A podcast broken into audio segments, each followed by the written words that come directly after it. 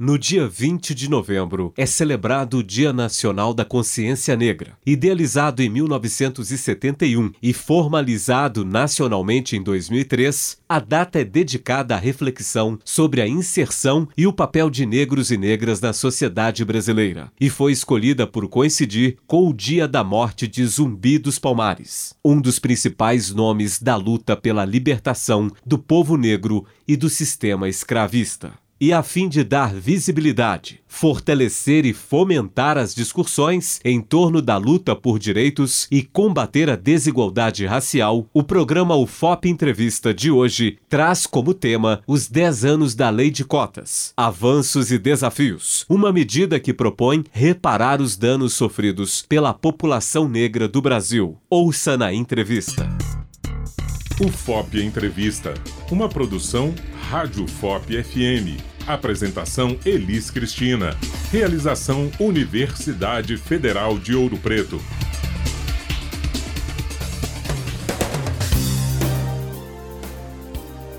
Olá para você que nos acompanha, sou a Elis Cristina e no FOP Entrevista de hoje vamos falar sobre a Lei de Cotas, que foi sancionada em 2012 e garante que metade das vagas de institutos e universidades federais sejam reservadas para alunos da rede pública. A lei é oferecida para pessoas autodeclaradas pretas, pardas, indígenas, de baixa renda e para as pessoas com deficiência. Em agosto de 2022, a Lei de Cotas completou 10 anos e para falar sobre esse assunto, assunto, eu recebo o pró-reitor adjunto de graduação da UFOP, o professor e pedagogo Adilson Pereira dos Santos, que é sócio fundador do Fórum de Igualdade Racial de Ouro Preto, atuou ativamente na proposição dessas políticas na universidade e é considerado referência no assunto em universidades do Brasil e atualmente coordena a área de políticas e ações afirmativas da Associação Brasileira de Pesquisadores e Pesquisadoras Negros e Negras. Olá, professor Adilson, seja bem-vindo à Rádio Rádio FOP.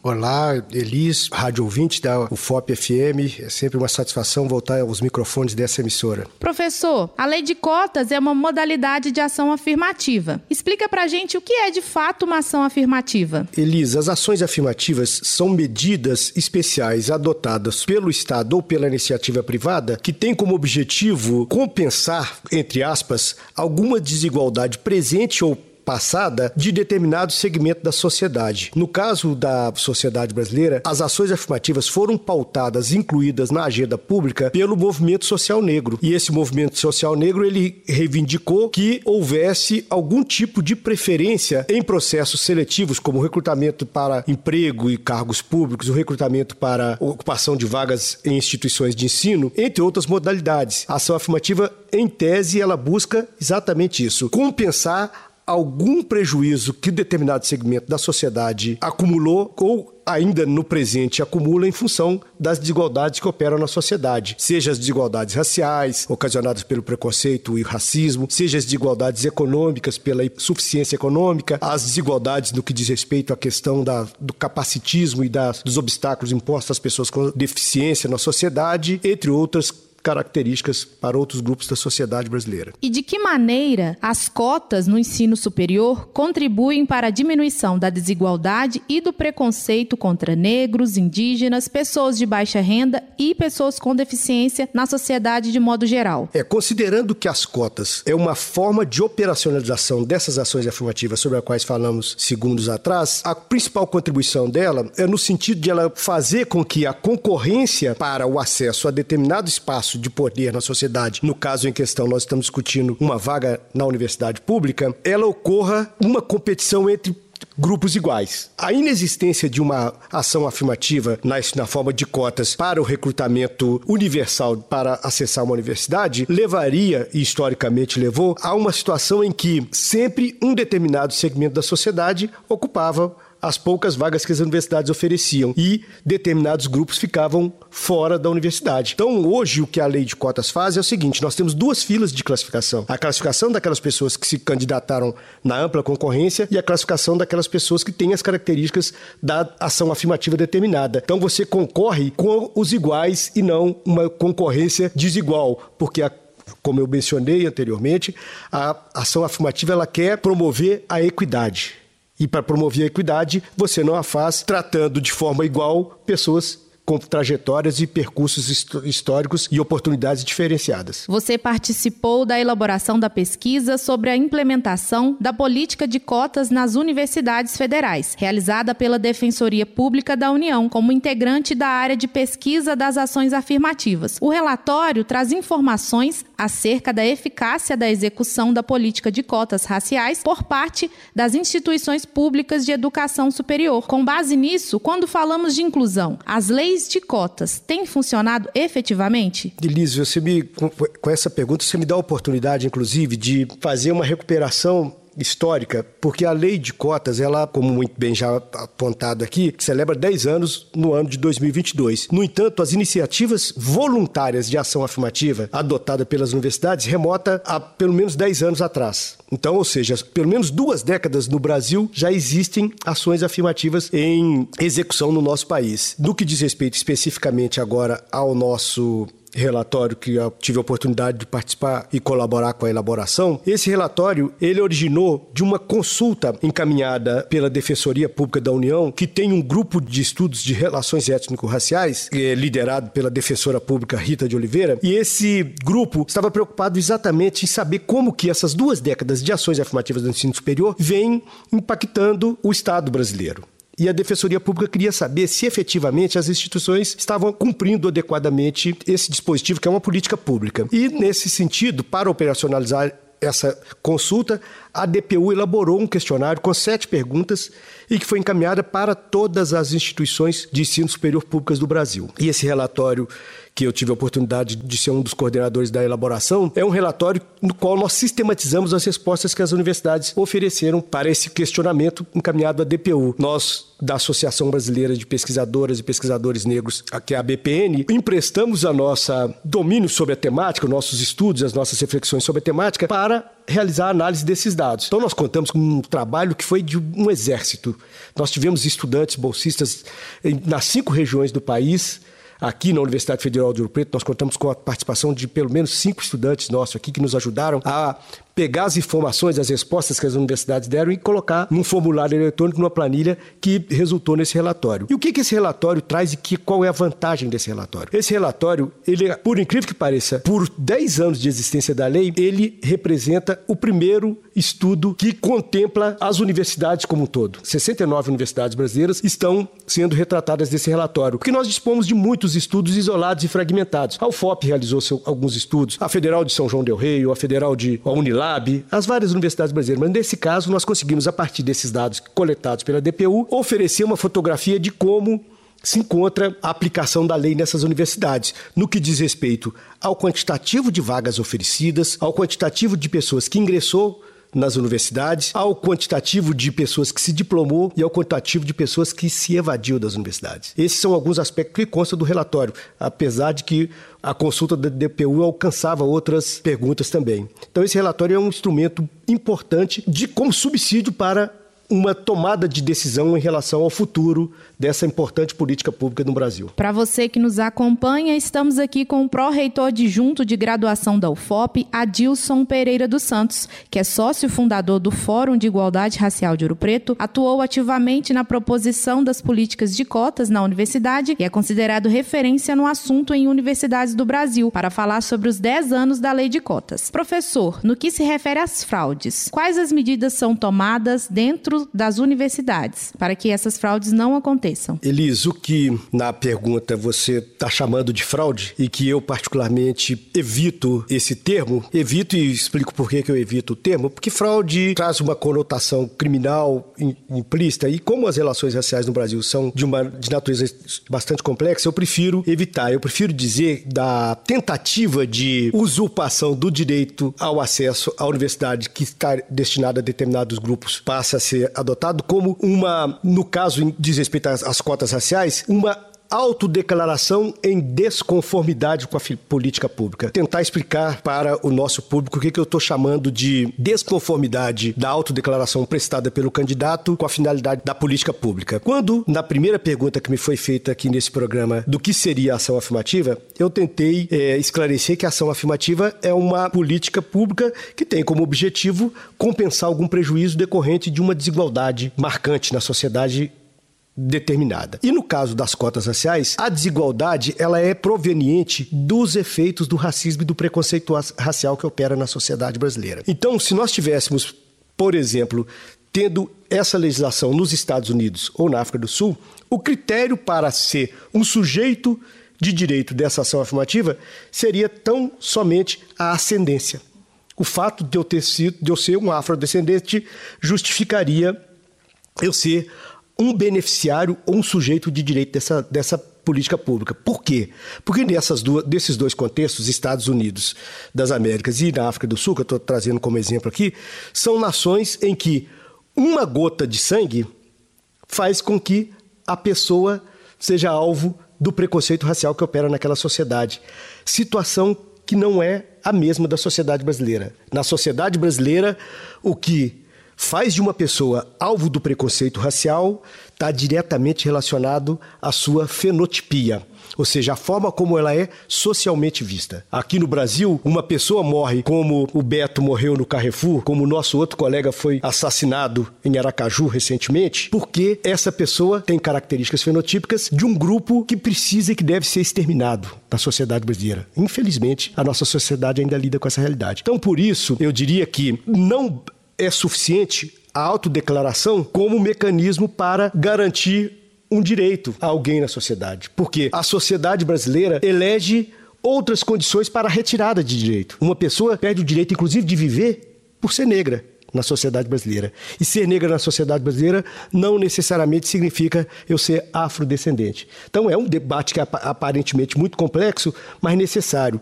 E o como que isso aconteceu para, para aquilo que a pergunta reporta a condição da fraude. A lei foi aprovada em 2012 e começou a ser implementada em 2013. E as pessoas começaram a perceber, as pessoas, principalmente os estudantes das nossas universidades federais, que nas 40 vagas que, que eram oferecidas, por exemplo, para o curso de medicina, deveria ter 12 colegas negros, essas pessoas não estavam presentes na sala de aula. E quando perguntava essas pessoas quem que ocupou aquelas 12 vagas destinadas às pessoas negras, a resposta que nós tínhamos é de que são pessoas que se autodeclararam como negras que têm ascendência racial. Eu sou filho de um, de um homem negro, meu bisavô era negro, então eu me autodeclarei como tal e, e vim para cá. E aí eu volto à questão da finalidade da política pública. Qual que é a finalidade da política pública? Ela quer compensar o quê? A minha ancestralidade ou o preconceito racial que me mata. Então essa é a questão. Então, como que a universidade e as universidades estão combatendo autodeclaração em desconformidade com a finalidade da política? A partir da introdução de um mecanismo que se chama a heteroidentificação. Heteroidentificação é a identificação racial a partir do olhar de terceiros, que é a autodeclaração que mata. E que diz, por exemplo, que o garoto do Leblon que teria roubado a bicicleta era o negro dono da bicicleta e não o jovem branco que era de fato o assaltante num episódio que assistimos do Brasil esse ano. No próprio texto da lei está prevista uma revisão após 10 anos de implementação, o que dá uma possibilidade para que diversas medidas sejam tomadas. Mas o que significa revisar a lei, professor? A ideia de revisão de ação afirmativa está presente, inclusive, na definição conceitual de ação afirmativa. Porque o que se busca com a ação afirmativa, se é compensar algum prejuízo, a expectativa é de que, quando a, a, desigualdade que justificou a criação da ação afirmativa tiver superada, a lei não precisa, a, a política não precisa ser mais adotada. Então, essa é a ideia. Então, o que está contido no texto da lei é exatamente esse espírito. Então, se esperou, se esperava o legislador de 2012 que ao chegar em 2022, já fosse possível ter um diagnóstico do impacto da lei de cotas no ensino superior brasileiro e, caso esse impacto tivesse cumprido a sua finalidade, a lei poderia ser finalizada ou, caso não tenha sido cumprido, ela deveria ser prosseguida. O que nós estamos vivendo, o que infelizmente ocorreu no Brasil, foi que a lei foi aprovada em 2012, iniciou a aplicação em 2013. Em 2013, não me lembro ao certo se no mês de agosto ou setembro, foi constituída uma comissão nacional para fazer fazer o acompanhamento da lei. Essa comissão se reuniu de novo em 2015. 2016 aconteceu uma interrupção do, de, um, de um governo por conta do, do impedimento da nossa então presidenta da República Dilma Rousseff, e a partir de então o, o acompanhamento foi extirpado, desapareceu. Então o Brasil não contava com, não conta com informações suficientes para fazer uma revisão hoje. Por isso que eu mencionei anteriormente também a importância do relatório da DPU. Entre não há documento de, de, abrangência nacional com o volume de informações que nós organizamos nesse documento. Então, a ideia da revisão seria isso. verificar se a lei cumpriu a sua finalidade. Então eu vou te passar aqui de, de primeira mão, que é do, do relatório da DPU um extrato relacionado à situação da UFOP. A UFOP, durante o período de vigência da lei de cota, entre 2013 e 2019, que foi a, o ponto de corte que nós fizemos essa pesquisa, ela recrutou 4.200 e poucas pessoas só no recorte racial da lei, que a abordagem da, da DPU foi só para a questão, a subcota racial. E dessas pessoas, nós tivemos uma evasão extremamente alta e nós tivemos 516 diplomações. 516 diplomações. 516 pessoas diplomaram na UFOP no período de vigência da lei de cotas. Aí, Elis, você poderia me fazer a seguinte pergu pergunta. A Universidade Federal de Ouro Preto, uma universidade secular, quantas pessoas essa universidade já formou ao longo da sua história? Dados extraídos do nosso sistema de controle acadêmico ontem, ocasião, ontem, no dia 20 de outubro de 2022, quando fazia uma live sobre essa mesma temática aqui para o NEABI da UFOP. Nós extraímos do dado, nós formamos 36 mil pessoas até hoje. 516 que ingressou nessa universidade, cujo inclusive o sobrenome é preto, são autodeclaradas negras e que entraram por uma política de cotas destinadas à população negra. Então é para se ter uma noção daquela dimensão conceitual do, da ação afirmativa, que toda ação afirmativa deve ser terminada quando cumprida sua finalidade, veja com esses dados que ainda temos muito, muito, muito a percorrer, no caso específico da Universidade Federal de Ouro Preto. E, professor, caso ocorra essa revisão, quais seriam os impactos? Eles seriam positivos ou negativos? Temos no Congresso Nacional, porque essa tarefa é uma tarefa do Congresso Nacional. A lei diz que quem eh, será o organismo responsável por fazer a revisão é o Congresso Nacional, que aprovou a lei. Dentro do Congresso Nacional já há um volume importante de projetos de lei tramitando sobre essa matéria. Diversos projetos. Eu imagino que deva ter umas em torno de 60, 50, 60 projetos tratando dessa temática. Eu, particularmente, me filio a um desses projetos de lei, defendo esse projeto de lei e endosso esse projeto de lei, que é o projeto de lei da Câmara dos Deputados 3422 de 2021. Ele é da autoria da, do deputado Zaratini, de São Paulo, da deputada Benedita da Silva, do Rio de Janeiro, e o deputado da Bahia, que nós vamos precisar de resgatar o nome para não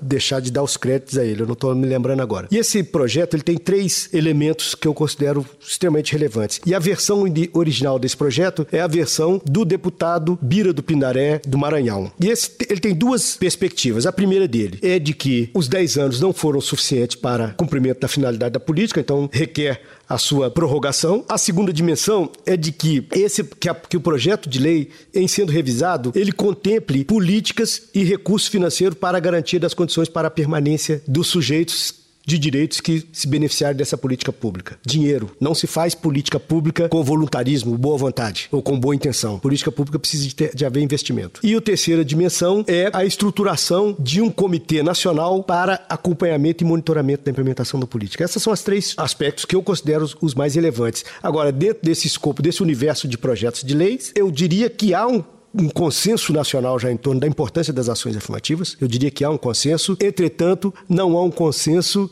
nesses projetos de lei em relação à cota pelo critério racial. Se precisar, a gente pode falar o que eu penso a respeito desse não consenso em torno da questão racial nas ações afirmativas no Brasil. Então, o que, que eu observo em relação a, ao, aos projetos que estão tramitando. Há um conjunto importante de projetos, inclusive boa parte deles da lavra do, de representantes de segmentos mais conservadores da sociedade brasileira, que reivindicam a retirada do critério racial dos projetos. E, no meu entendimento, isso tem a ver com a dificuldade que o nosso país tem de assumir que o racismo é um problema estrutural importante e que precisa de ser enfrentado. Inclusive, essa crítica eu já fazia em 2012 e não tenho nenhuma dificuldade de retomá-la aqui. Eu tive a coragem de, num contexto em que estávamos com dificuldades para aprovar uma lei a lei de cotas, eu dizia que o Brasil foi covarde não ter aprovado uma cota diretamente para a população negra e que teve que criar uma cota para a escola pública. Isso aconteceu aqui na Universidade Federal de Ouro Preto também. A experiência de ação afirmativa que o FOP tem anterior à, à lei de cotas era com o critério exclusivamente da escola pública, porque nós não acreditávamos e a sociedade brasileira não acredita que o racismo é um problema estrutural importante que precisa ser enfrentado. Então eu diria que essa é a grande ameaça que, que a a lei de cotas, no meu entendimento, corre é a da retirada do critério racial da, da lei. Professor, estamos chegando ao fim do nosso FOP Entrevista e, para finalizar, eu gostaria de te perguntar qual a importância da lei de cotas? É, a lei de cotas, no meu entendimento, ela, mais do que um benefício associado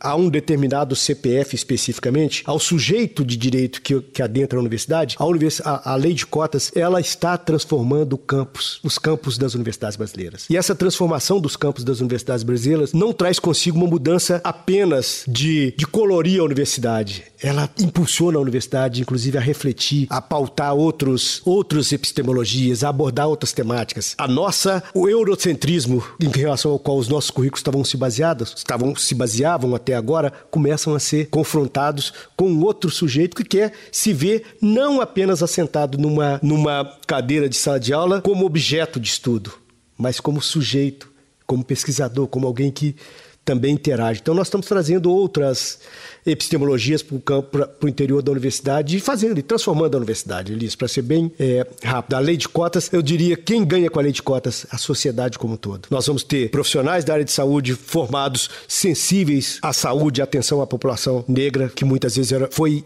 negligenciada, as populações LGBTQIA+, as populações eh, com algum tipo de deficiência, as pessoas hipossuficientes economicamente. Então, a universidade, a lei de cotas, nós deveríamos a todo dia agradecer ao movimento social negro porque pautou a reivindicação de ações afirmativas no Brasil, porque o movimento social negro reinventou a universidade brasileira através dessas medidas. Reinventou as universidades brasileiras, reitero. E chegamos ao fim de mais um FOP Entrevista. Agradeço a você, professor Adilson, por ter aceitado o convite de vir à Rádio FOP FM. Eu que agradeço a oportunidade e espero ter contribuído para o debate que eu julgo da mais alta relevância. A produção é da Rádio FOP FM, Fundação de Educação, Artes e Cultura. Até a próxima. Você ouviu o FOP Entrevista uma produção Rádio FOP FM. Apresentação: Elis Cristina. Realização: Universidade Federal de Ouro Preto.